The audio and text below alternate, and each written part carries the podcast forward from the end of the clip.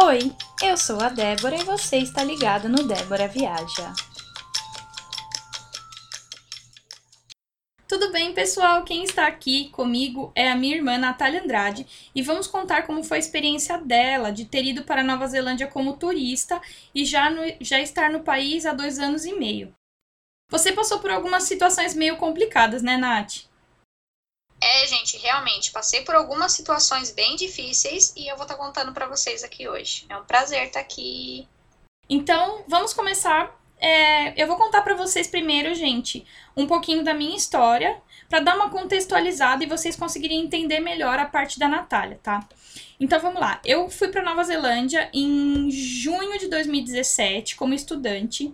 Eu fechei um curso de inglês de quatro meses, que era o período mínimo que eu conseguiria o visto de estudante, que é o visto que te permite trabalhar 20 horas semanais.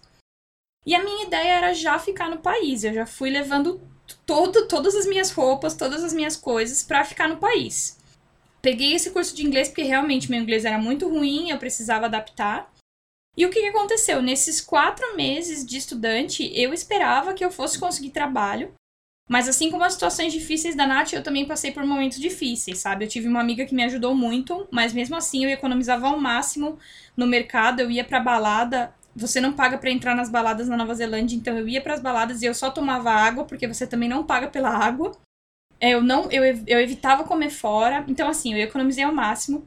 Quando tava acabando meu curso, que eu tava no limite para conseguir um trabalho que me desse um visto, porque na Nova Zelândia a gente consegue o visto de trabalho eu tava no limite, assim, eu tava no, no, meu, no meu último mês, eu consegui um trabalho. para trabalhar num lugar super remoto, um lugar, assim, uma vizinhança de 200 pessoas. E eu aceitei. Era para ser camareira. E aí eu fui como camareira. Na semana seguinte, a, a dona do hotel gostou muito de mim e aí ela me colocou como, como supervisora. Então aumentou o meu salário em 100 dólares por semana. Subiu 100 dólares por semana. Então eu ganhava cerca de 700 dólares por semana para trabalhar 45 horas. Só que o meu contrato com o pessoal do hotel era assim: se eu precisasse trabalhar 50 horas, eu trabalhava. Na outra semana, se eu trabalhasse 35 ou 30, eu ganhava pelas 45 do mesmo jeito. Então dava um equilíbrio. E a parte boa de ter trabalhado nesse hotel, eu fiquei seis meses nesse hotel. E a melhor parte é que assim, eu não paguei acomodação, não pagava energia, não pagava água. Eu não pagava pelo jantar, né? Os chefes que, que faziam as comidas do restaurante do hotel também faziam as comidas para o staff, né? Para os funcionários. Gente, nem sabão de lavar roupa eu pagava e nem papel higiênico. Então, depois de eu ter passado quase seis meses nesse hotel, que eu vi que eu consegui pagar minhas dívidas, né? Porque quando eu fui para Nova Zelândia, eu cheguei a fazer uma dívida com o pessoal aqui do Brasil para conseguir ter um dinheiro para me manter. Então, eu paguei minhas dívidas, fiquei tranquila. E aí, quando eu vi que eu tava com dinheiro sobrando, eu comecei a tentar convencer a Natália a ir pra Nova Zelândia ficar comigo. Então, Nath, vem, eu tenho um dinheiro pra gente se manter, é, você não vai passar necessidade, tá tudo certo. Obviamente ela tinha o dinheiro dela guardado, mas eu dei esse. Eu, eu falei para ela: pode vir que tá tudo certo, que a gente não vai passar necessidade, que até você conseguir um emprego a gente vai se virando. E aí a Natália, como já tinha um inglês legal, ela decidiu ir como turista para tentar conseguir um emprego na Nova Zelândia. E aí a Natália vai contar para vocês agora como foi a experiência dela indo como turista para Nova Zelândia para tentar um visto de trabalho.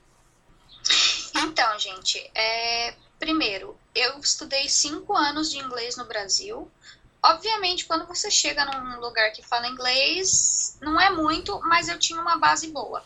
Então eu decidi. E, e, outra, eu trabalhava com importação e exportação, então eu utilizava o meu inglês diariamente. Então eu tinha um inglês ativo.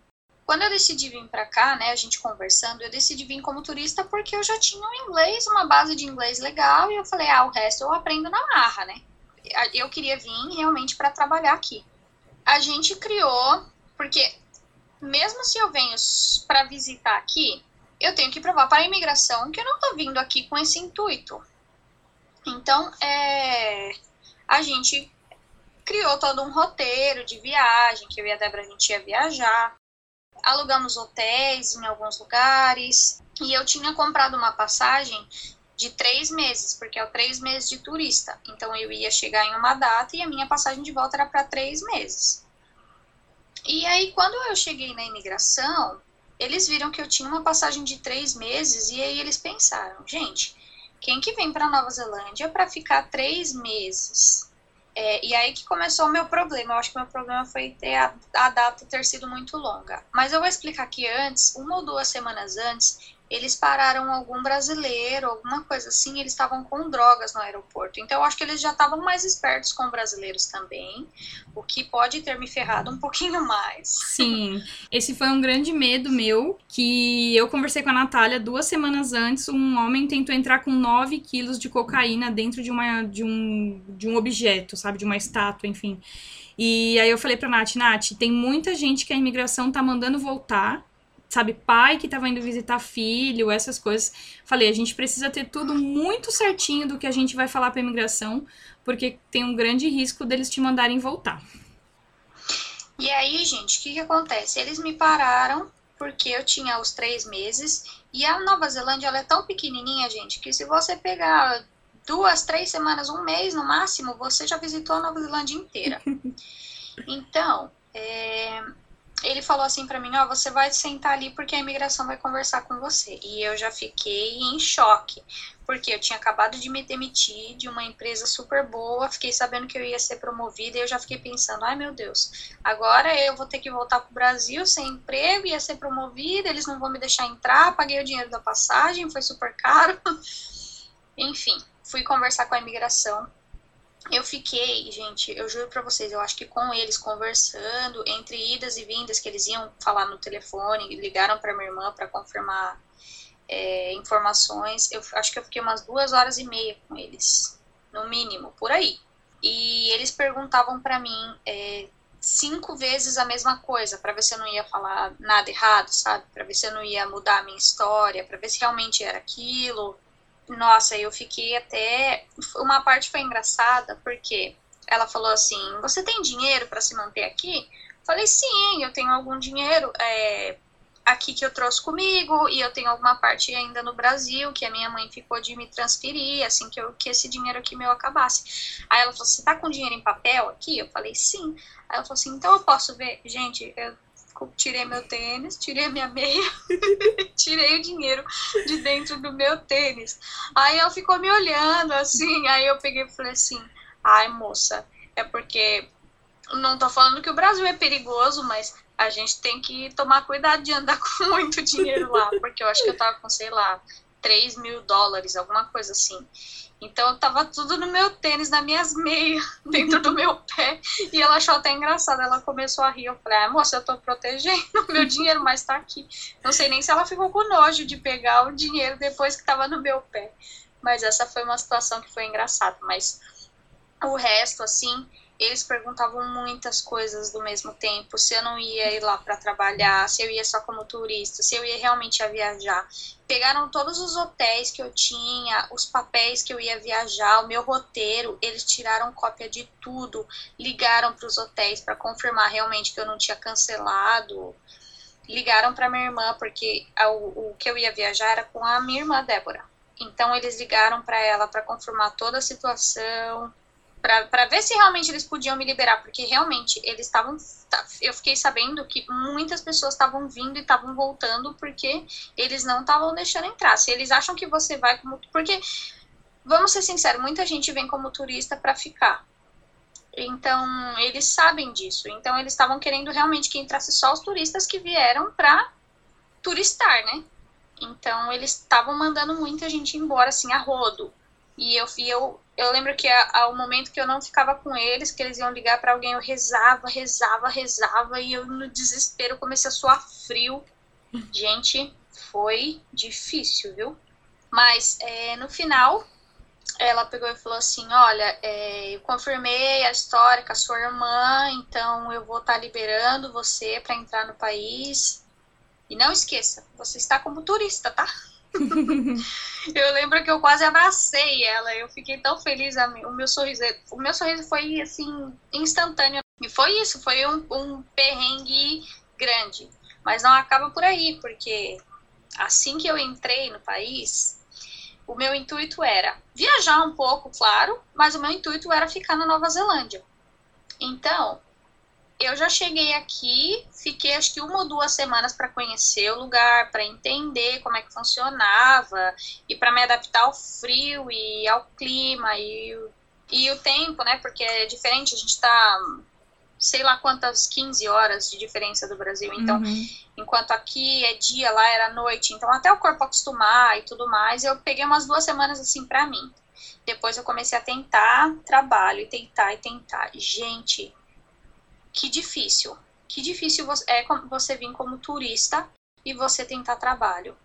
Por isso que falam, ai, vai como estudante, porque aí você já trabalha em alguns lugares, você já tem uma base para quando você realmente quiser pegar um trabalho que te dê visto, você já trabalhou antes. Então, porque se você vem como estudante com visto aberto, as coisas ficam muito mais fáceis. Eu quis arriscar, eu consegui um trabalho, já quase dando dois meses e meio, eu já estava desesperada já, porque eu achava que eu ia voltar também, tinha gastado ainda o triplo do dinheiro que eu tinha gastado quando eu vim, quando eu fui parada na imigração.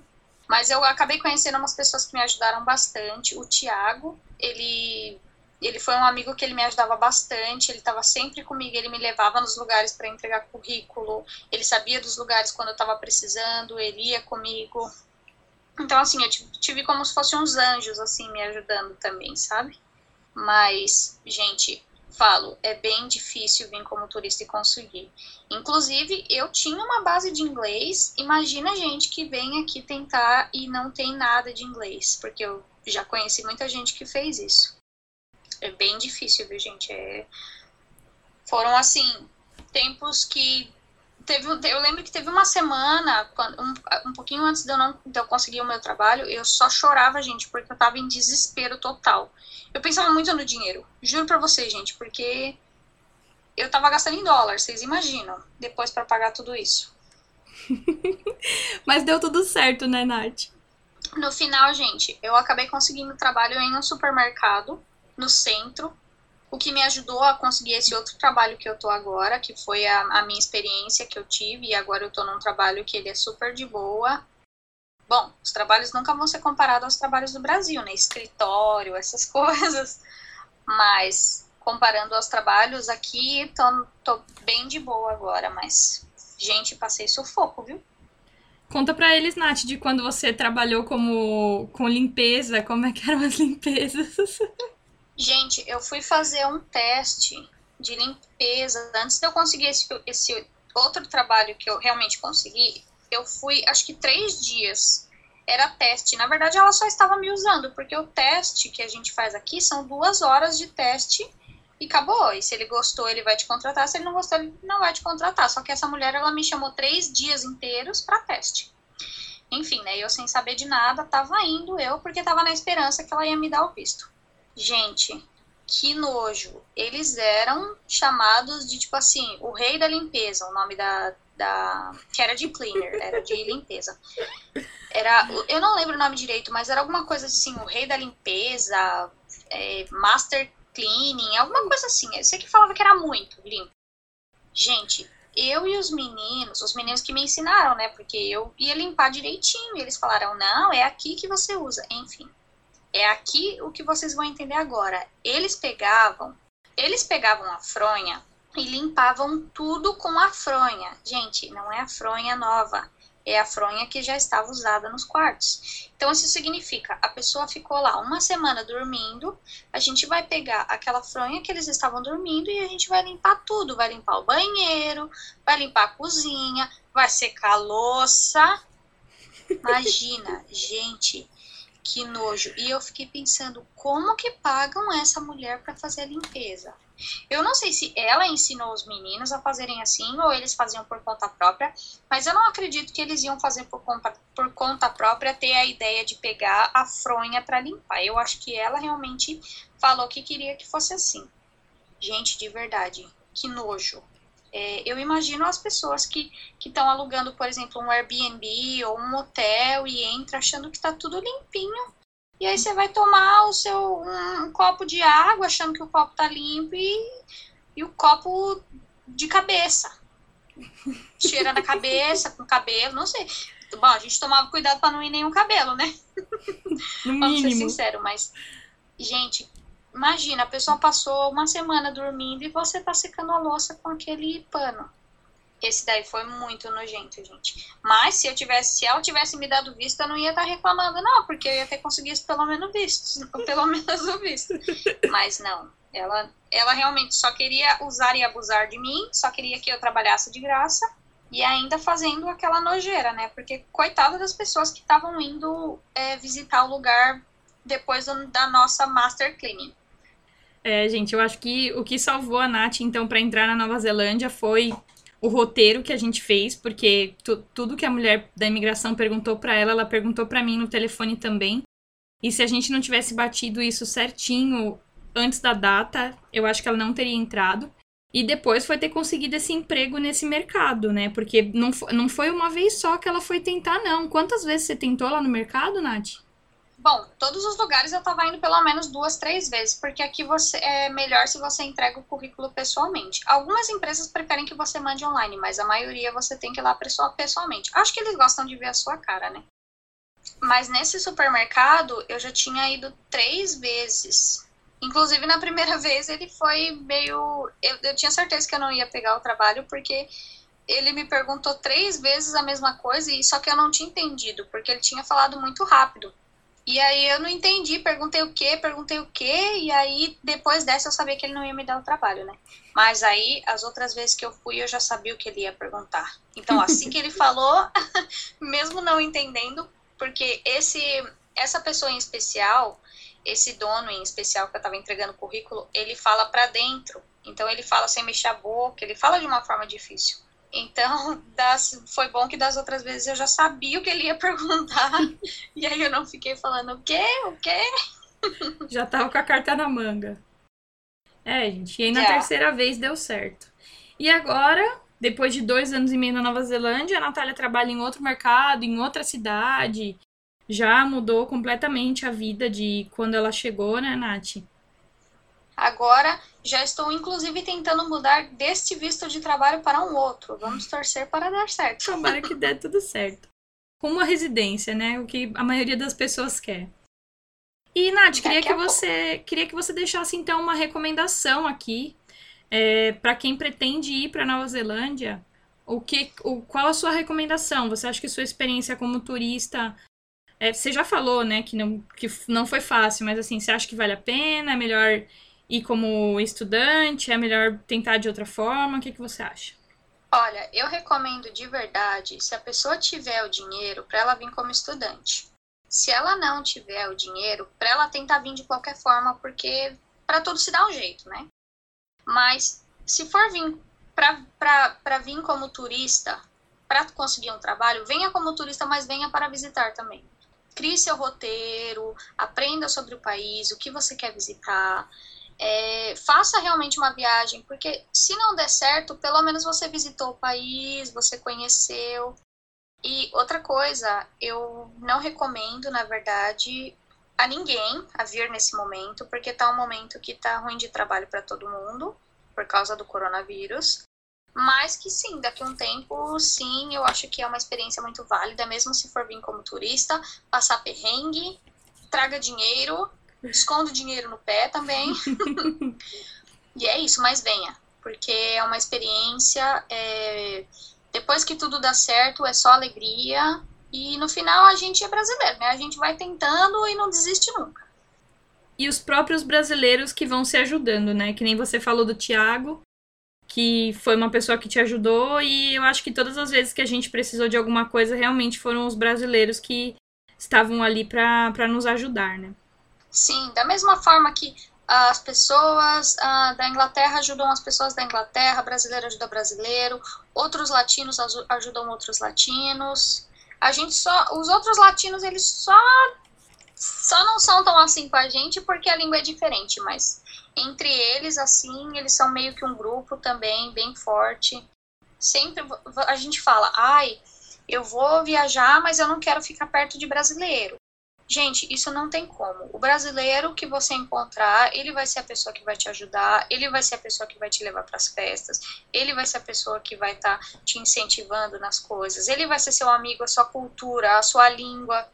Então a gente fala, ai, mas eu não quero ficar perto de brasileiro, eu quero aprender inglês. Você pode fazer isso, mas não esqueça de quem você é, porque a nossa base não vai mudar. A gente é brasileiro e a gente sempre vai ser, e o brasileiro vai ser a nossa família fora do Brasil.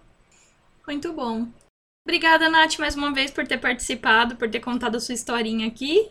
E você que está aí ouvindo, eu espero que você tenha gostado desse relato. Te espero na próxima. Um beijo e até lá!